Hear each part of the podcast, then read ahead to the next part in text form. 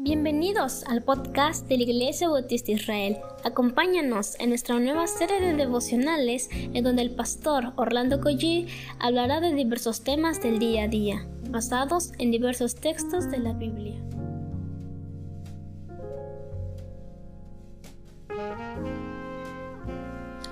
Muy buenos días queridos hermanos, damos muchas gracias a Dios por este nuevo amanecer ¿Y qué les parece si oramos como siempre lo hacemos, que es una buena costumbre, por supuesto, bíblica, ¿verdad?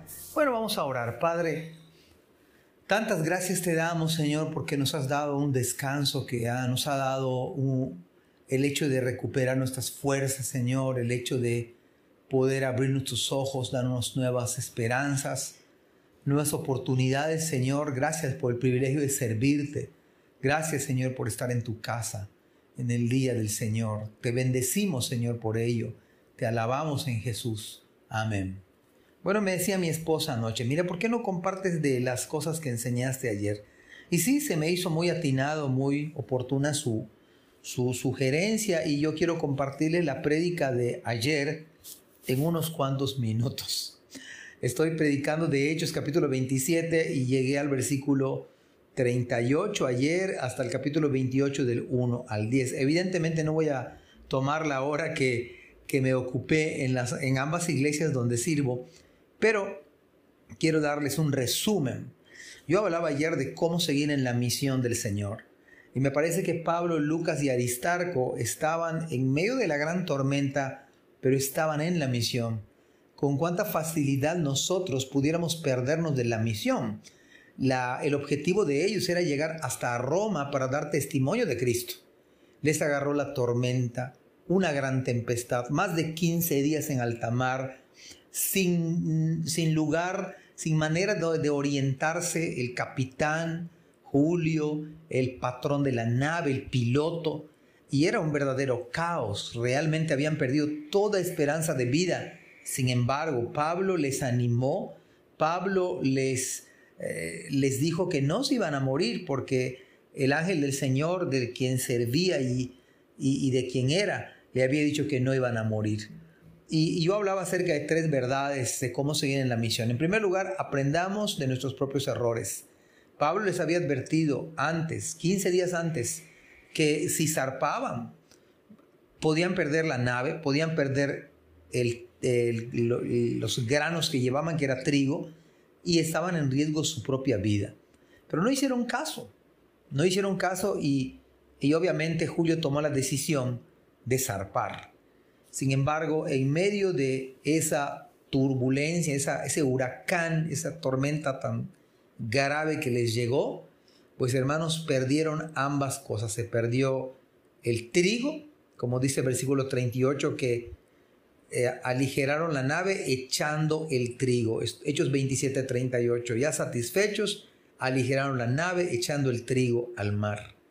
Perdieron el trigo, eh, una cuantiosa cantidad. Era una de las razones por las cuales Julio decidió zarpar. Pero se perdió el trigo, se perdió la nave. Y bueno, fue una... Pero Pablo se los había advertido y ellos debieron aprender de esos errores. En segundo lugar, yo les hablé a los hermanos de que debemos hacer lo correcto ante un mundo incorrecto. A mí me sorprende que en el versículo 42 los soldados acordaron matar a los presos y esto incluía a Pablo. Es una tristeza porque Pablo había tomado el liderazgo total de la nave. Les había advertido, los había animado. Incluso les dijo, por favor, coman. Dios me ha dicho que no se van a morir. Les levantó totalmente el ánimo. Y a veces nos olvida los favores que otros nos hacen y somos ingratos. Es, el mismo comportamiento de estos soldados, entendiendo que en esa cultura y en la ley romana del tiempo, si un preso se escapaba, el soldado iba a ser muerto por causa de ello. En ese sentido tenían, tenían ese acuerdo de matar a los presos, pero el cuidado de Dios es más grande porque el centurión, dice el versículo 43, Julio quiso salvar a Pablo y entonces él dio orden que no se les mate a nadie. Y el versículo 44 dice que todos se salvaron.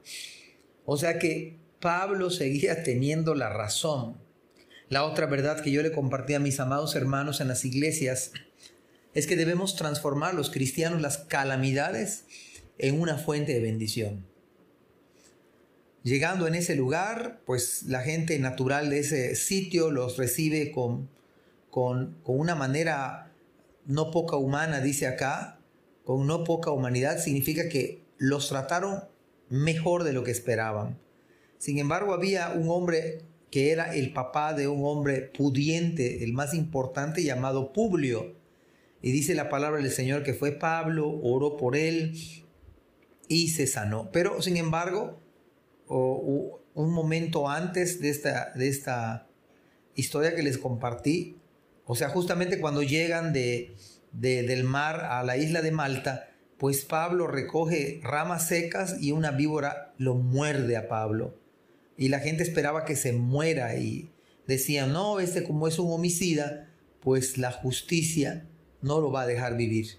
Él sacude la víbora y no le pasa absolutamente nada. Y es ahí donde va a la casa del principal de la isla, que se llamaba Publio. Y este recibe a la gente, 276 personas, tres días, tres, tres, este, 276 bocados en tres, tres veces por día, cuando menos, hospedaje, lo asume este hombre. Y dice que el papá de Publio estaba enfermo y Pablo va, ora y este queda sanado. En ese sentido, nosotros debemos ser personas que cambiemos las tragedias en una fuente de bendición. No debemos quejarnos de las circunstancias porque vemos a Pablo en la misión. Se pierde el trigo, se pierde la nave, hay tormenta, este, lo muerde una serpiente. O sea, si queremos hablar de calamidades, mire lo que dice la Biblia, pero Pablo no pierde, no pierde la misión.